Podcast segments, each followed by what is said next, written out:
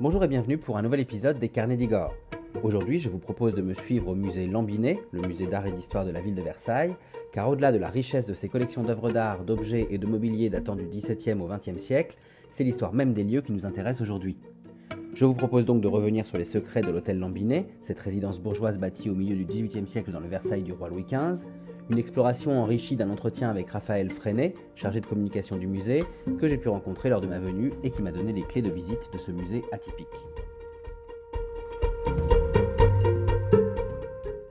De Versailles, on connaît toutes et tous le célèbre château. Mais la ville francilienne, qui s'est développée autour du palais du roi Soleil, n'a pas à rougir de son remarquable patrimoine historique, que ce soit ses hôtels particuliers, ses églises ou ses musées, ni de sa riche programmation culturelle. Le musée Lambinet, qui est situé à quelques minutes de la gare Versailles-Rive droite et du château, compte ainsi parmi les trésors dont regorge la ville. Mais s'il accueille aujourd'hui le musée d'art et d'histoire de la ville de Versailles, et ce depuis plus de 90 ans, l'hôtel Lambinet est d'abord un lieu chargé d'histoire et un témoin des demeures aristocratiques ou bourgeoises versaillaises comme des arts décoratifs du milieu du XVIIIe siècle. Lors de ma visite, j'ai eu le plaisir de m'entretenir avec Raphaël Freinet, chargé de communication du musée, qui a partagé avec moi l'histoire et les clés de visite de cet hôtel Lambinet. Une interview à retrouver à la fin de ce podcast et dans l'article de mon site, lescarnedigore.fr. Mais avant cela, revenons sur l'histoire même de ce qu'on appelle aujourd'hui l'hôtel Lambinet. L'histoire du musée Lambinet, et avant lui de l'hôtel lui-même, commence en 1752, en plein cœur du règne de Louis XV, Louis XV qui régnera, je vous le rappelle, de 1715 à 1774. Joseph Barnabé Porchon, entrepreneur des bâtiments du roi, décide alors de se faire construire un hôtel particulier dans le pur style rocaille en vogue à l'époque. Il choisit pour cela un terrain situé sur l'ancien étang asséché de Clagny, non loin du château, au niveau de l'actuel 54 boulevard de la Reine. Alors en réalité, il faut savoir qu'à l'époque, l'entrée se faisait du côté de l'actuelle rue Baillet-Réviron, le boulevard de la Reine par lequel on entre aujourd'hui se situait, lui, côté jardin. Un très joli jardin à la française d'ailleurs, situé donc à l'arrière de la demeure, comme cela se faisait alors, et qui accueille aujourd'hui les visiteurs, bien chanceux, notamment l'été, qui peuvent venir lire et s'asseoir dans les transats prévus à cet effet. Quoi qu'il en soit, après une succession de propriétaires, l'hôtel est acquis par la famille Lambinet en 1852, soit 100 ans après sa construction. Originaires de l'Est de la France, les Lambinet ont fait fortune à Versailles dans les années 1780 comme tailleur puis drapier. Alors que Jean-François Lambinet est élu maire de la ville en 1848, son fils, Victor Lambinet, va décider d'acheter l'ancien hôtel de la famille Porchon. Cet ancien avocat, désormais juge au tribunal de Versailles, choisit de ne pas habiter sa nouvelle acquisition, mais de la lotir en plusieurs appartements qu'il va louer. Ce n'est qu'après sa mort et celle de son épouse, Anaïs Caroline, que l'hôtel redeviendra la résidence d'une seule famille, celle de son fils, Victor Félicien Lambinet, qui s'y installe avec son épouse, Nathalie Clarisse Sinclair, épouse donc Lambinet, et leur fils, Pierre Félicien. Malheureusement, Victor s'éteint en 1908 et Pierre meurt prématurément en 1911 à l'âge de 12 ans. Nathalie Lambinet se retrouve alors seule héritière de l'hôtel, qu'elle va occuper cependant jusqu'à sa mort en 1926, et qu'elle va léguer à la ville de Versailles, à la condition qu'il devienne musée. Alors, si la majeure partie des collections de la famille est vendue par les autres légataires officiels, messieurs d'Agincourt et d'Eneriaz, des amis de la famille, le reste est conservé par le musée Houdon, situé dans la bibliothèque municipale de Versailles, où étaient jusqu'alors exposées et conservées les œuvres d'art de la ville, des œuvres issues notamment des saisies révolutionnaires, mais aussi de dons et de legs privés. Finalement, après des travaux d'aménagement pour faciliter l'accueil du public, on va décider de transférer l'ensemble des collections municipales de tableaux, sculptures, mobilier et objets d'art dans l'hôtel, l'hôtel Lambinet, qui devient le musée Lambinet et qui sera ainsi inauguré le 13 juin 1932. Bien plus récemment, en 2022, malgré quelques restaurations antérieures, l'hôtel doit être rénové et modernisé pour des raisons de conservation bien sûr, mais aussi pour mieux valoriser les œuvres et accueillir les visiteurs. Ainsi, après une série de travaux et de réaménagements, le musée Lambinet inaugure un nouveau chapitre, 90 ans après son ouverture. Nouvelle scénographie, nouvel accrochage, nouveau parcours de visite, au fil des 35 salles d'exposition, on explore d'abord l'histoire de cet hôtel particulier emblématique du XVIIIe siècle versaillais, avant de plonger dans la richesse de ses collections d'œuvres d'art, de meubles et d'objets allant du Moyen Âge au milieu du XXe siècle. Après une introduction rappelant l'histoire des lieux, de ses propriétaires et de ses collections, le rez-de-chaussée ouvre sur une salle dédiée aux expositions temporaires, puis sur une autre, la salle dite de l'hôpital, qui présente un ensemble de pièces et d'objets d'apothicaires du XVIIe et XVIIIe siècle. Deux espaces suivent alors ces premières pièces, un premier qui regroupe les collections d'œuvres d'art des XVIIe, XVIIIe et XIXe siècles léguées à la ville de Versailles par l'actrice Louise Thierry en 1898, et un second qui présente la reconstitution du salon vert de l'appartement parisien de Julia Barthé, Julia Barthé, une célèbre pensionnaire de la comédie française dont la collection sera acquise après sa mort par le musée donc Lambinet en 1942. Ici, parmi les décors, tableaux, boiseries, meubles et objets d'art, le visiteur est immergé dans l'atmosphère délicate d'un salon du XVIIIe siècle. Et cette atmosphère va se prolonger jusqu'au premier étage, au premier étage où est reconstitué un appartement bourgeois 18e, comme il en existait à l'époque de la construction de l'hôtel Lambinet.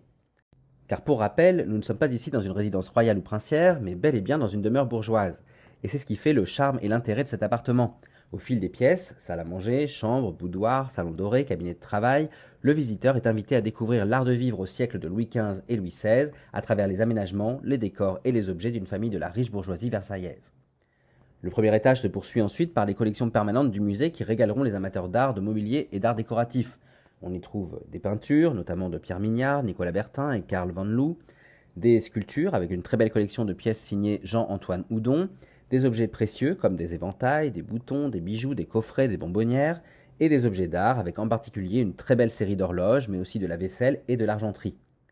Enfin, on peut aussi y admirer des meubles de menuiserie, comme cette série de commodes et de chaises présentées ici de manière très pédagogique, je trouve. Et pour finir sur ce premier étage, sachez que si l'ensemble est principalement daté des XVIIe et XVIIIe siècles, il ne faut pas manquer la dernière salle qui propose d'aller plus loin en évoquant les arts du XIXe siècle avec de beaux tableaux et de très belles sculptures. Alors ensuite, la visite du musée Lambinet nous conduit au deuxième étage. C'est ici que se termine le parcours global par une succession de salles qui permettent d'explorer l'histoire de la ville de Versailles et de comprendre son développement et ses évolutions au fil des siècles et des événements qui ont marqué l'histoire de France. Le visiteur est ainsi transporté des origines du château de Versailles sous l'Ancien Régime avec Louis XIII et surtout Louis XIV jusqu'à la Révolution française dont l'impact a été plus que déterminant pour cette ville qui, jusqu'alors, vivait au rythme de la monarchie. Puis on avance vers le premier empire de Napoléon Ier, la période de la Restauration entre 1815 et 1830 avec les rois Louis XVIII et Charles X, période à laquelle succède la monarchie de juillet de Louis-Philippe entre 1830 et 1848, et enfin on se rapproche du Versailles moderne depuis le Second Empire de Napoléon III entre 1852 et 1870 jusqu'à la République qui s'installe définitivement en France entre la fin du XIXe siècle et le début du XXe siècle. La visite s'achève donc ici, sauf si le musée organise une exposition temporaire au moment de votre visite. Pour ma part, lorsque je suis venu, et jusqu'au 25 février 2024, le musée Lambinet proposait l'exposition Alexandre-Jean Dubois Draonnet, 1790-1834, un talent retrouvé, une exposition qui présente près de 70 œuvres de ce peintre versaillais peu connu. Si euh, vous, écoutez ce podcast avant le 25 février, donc n'hésitez pas à vous y rendre. Et pour plus d'informations à ce sujet, je vous donne rendez-vous dans l'article le podcast dédié à cette exposition sur ce site. En attendant, comme je vous le disais en introduction, je vous propose de revenir sur l'hôtel Lambinet et sur le musée d'art et d'histoire de la ville de Versailles à travers les mots de Raphaël Freinet, chargé de communication du musée, avec qui j'ai eu la chance d'échanger lors de ma venue.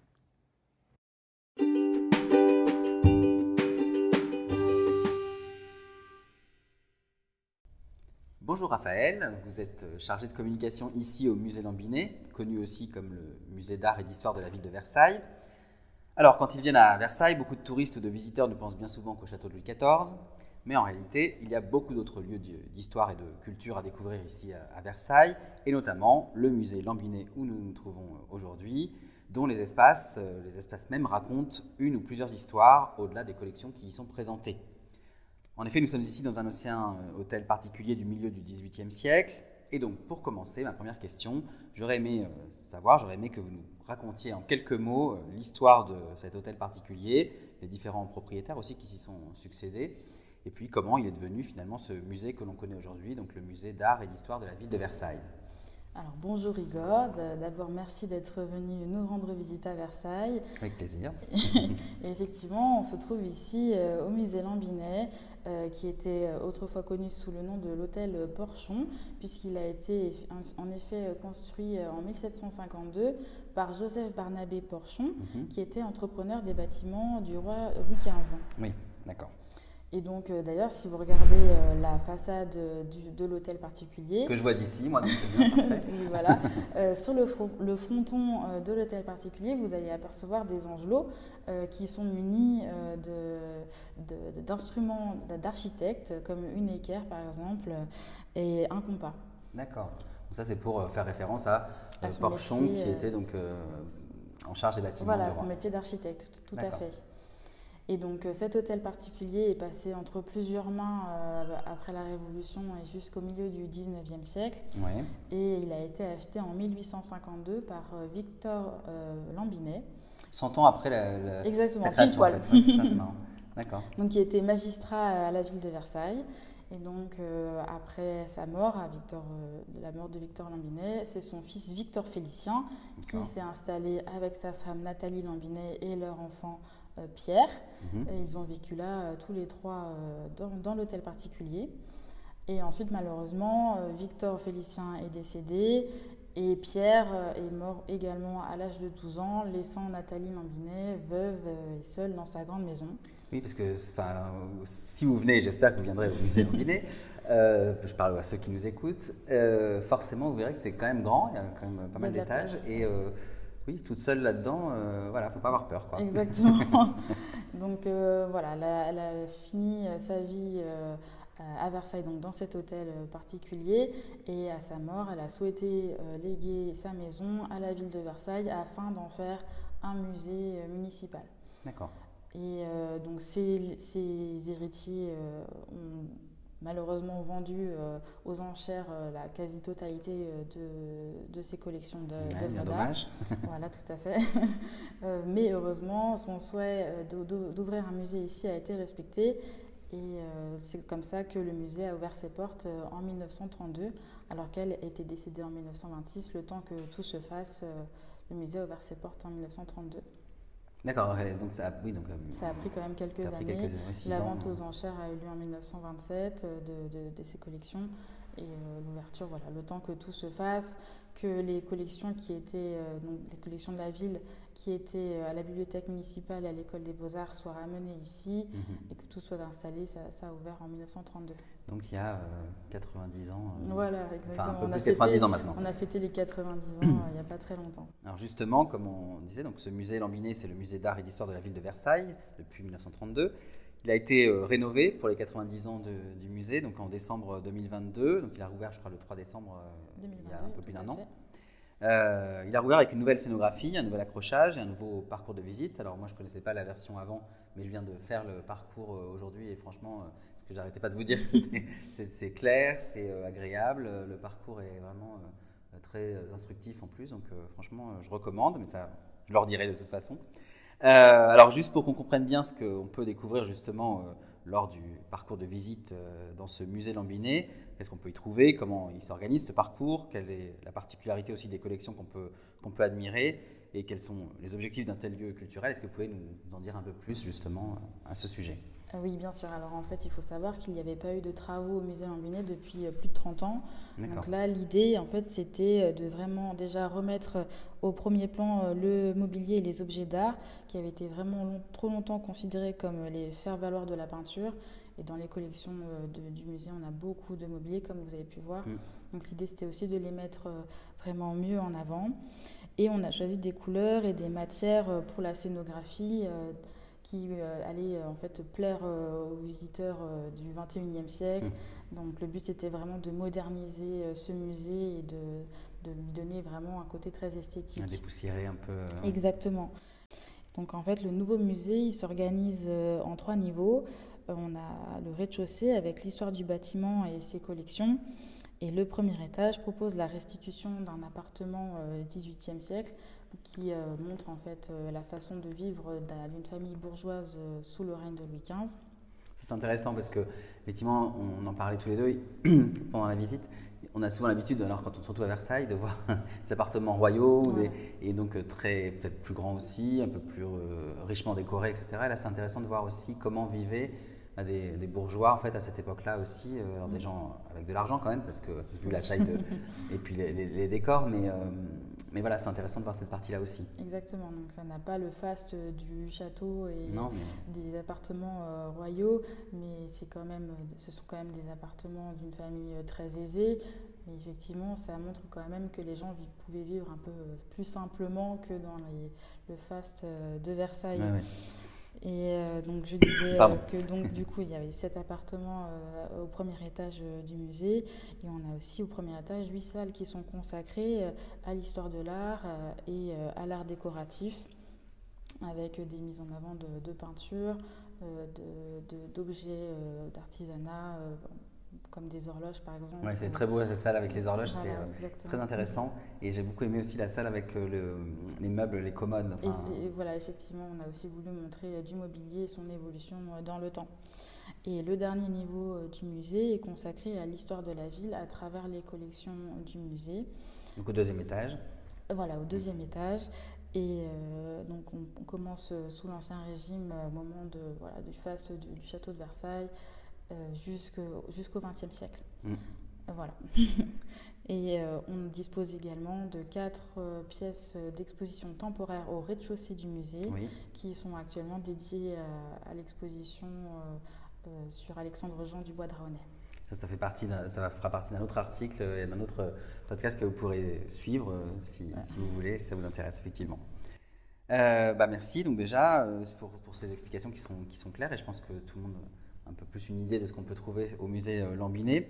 Alors j'ai une question un peu plus personnelle peut-être maintenant. si vous êtes d'accord, j'aimerais bien que vous nous partagiez vos coups de cœur du musée. Alors ça peut être une salle, ça peut être une œuvre, enfin voilà, c'est assez, assez libre. Euh, alors, est-ce qu'il y a déjà une œuvre particulière ou une salle que vous avez envie de, de, citer? Ça se trouve, vous n'auriez pas. Peut-être difficile de faire le choix aussi, quoi, mais. Euh, alors c'est vrai qu'en ayant fait des études d'histoire euh, sur surtout le XVIIe et XVIIIe siècle, j'ai un, un, amour particulier pour la restitution de l'appartement du XVIIIe siècle. Comme je vous disais, voilà, j'aime le fait que les horloges soient en fonctionnement dans, dans cet appartement et qu'il y ait vraiment une ambiance toute particulière. J'aime aussi beaucoup la pièce consacrée à la peinture au XIXe siècle, puisqu'on voit euh, la peinture euh, romantique et aussi le côté euh, post-impressionniste du, XIXe. On voit la différence de, ces peintures qui, qui, sont pourtant assez proches chronologiquement parlant. Et je trouve style complètement différent. Voilà, un style complètement différent. Et je trouve que la, la, scénographie de cette, pièce a été très réussie avec le choix de la couleur violette sur le mur et, et cette, façon d'accrocher les cadres. Euh, voilà. Après, euh, je ne vous cache pas que le musée, euh, j'aime aussi beaucoup d'autres pièces, mais ça dépend aussi des saisons et des heures de la journée. La lumière est différente dans certaines salles et voilà, c'est vraiment une balade très chaleureuse qu'on peut faire. Oui, puis vous me disiez qu'il y, y, a aussi des moments où, c'est pour ça qu'il faut regarder régulièrement les actualités, mais il y a aussi des animations. Il peut y avoir, là, on était dans la salle euh, comment s'appelle Le cabinet, non, cabinet doré. Le, cabinet d'objets précieux Non, dans l'appartement. Le salon doré. Salon doré, pardon. Tout à fait. On était dans le salon doré et il y a une très belle harpe.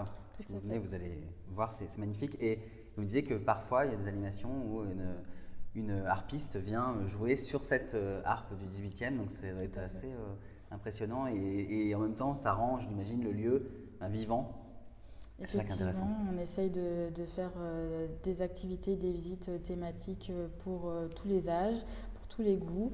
Donc effectivement, comme, comme vous le disiez, on a une, une professeure de harpe ancienne qui vient de temps en temps, pour certaines occasions, jouer sur la harpe qui est située dans le salon doré au premier étage du musée. C'est une harpe Naderman, qui était le luthier de Marie-Antoinette. Mmh. Et donc c'est un objet très précieux, mais qui a besoin d'être joué de temps en temps pour euh, être conservé. c'est intéressant ça. Euh, on a tendance à se dire qu'on ne veut pas y toucher ni rien, mais en fait ça serait pire parce que finalement ça le, ça bah, il ne servirait plus à rien. Quoi. Il serait juste euh, décoratif, mais plus du tout. oui, c'est vrai. D'habitude, nous, personne n'y touche, mais c'est cette professeure de, de, harpe ancienne qui est spécialisée donc dans, cette, dans ce type d'instrument qui, qui, peut, euh, qui a le privilège de s'en servir euh, à de rares occasions, mais quand même de, de temps en temps. Pour finir sur cette harpe, justement, parce que c'est mhm. un objet quand même, je trouve, qui est, qui est intéressant, qui m'a beaucoup plu. Euh, vous me disiez, alors on ne peut pas affirmer qu'il a appartenu à Marie-Antoinette, d'ailleurs, enfin, mhm. pas forcément, mais ça peut être quand même à quelqu'un de très proche, et pas forcément une amie, c'est même carrément, vous disiez... Alors peut-être quelqu'un de la famille de de Marie-Antoinette, peut-être que c'était la harpe de Madame Elisabeth, donc euh, sa belle-sœur, la mm. sœur de, Louis XVI, peut-être sa fille, Madame Royale. On ne sait pas en fait à qui a appartenu cette euh, harpe, mais euh, étant donné l'excellente facture de cette harpe, c'est sûr qu'elle a appartenu à quelqu'un de, très haut placé à la cour. Merci beaucoup Raphaël.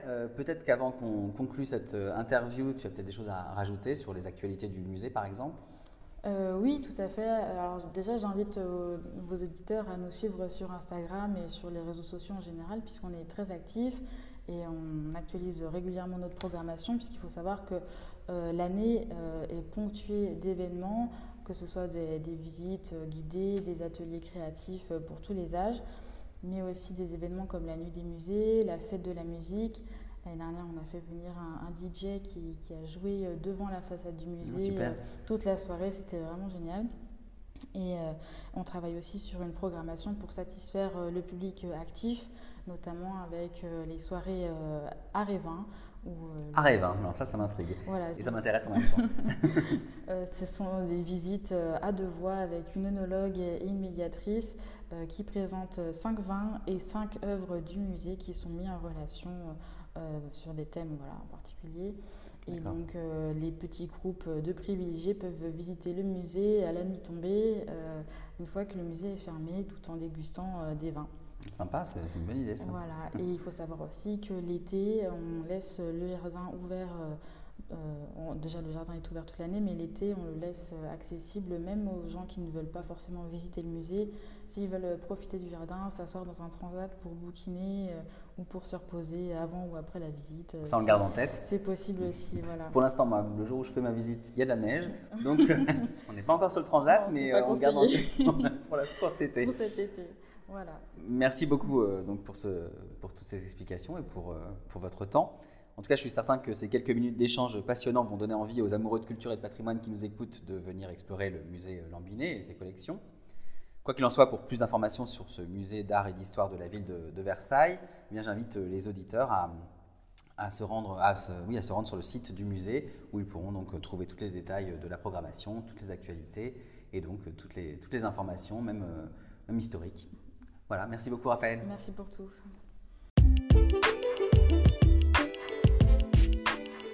Voilà, j'espère que ce podcast autour du musée Lambinet et de son histoire, ainsi que l'interview de Raphaël Freinet vous ont plu et donné envie de découvrir ce lieu de culture étonnant situé en plein cœur de la ville de Versailles. Quoi qu'il en soit, je vous remercie pour votre écoute et je vous invite à vous rendre sur mon site lescarnedigore.fr pour retrouver l'article illustré concernant ma visite du musée Lambinet.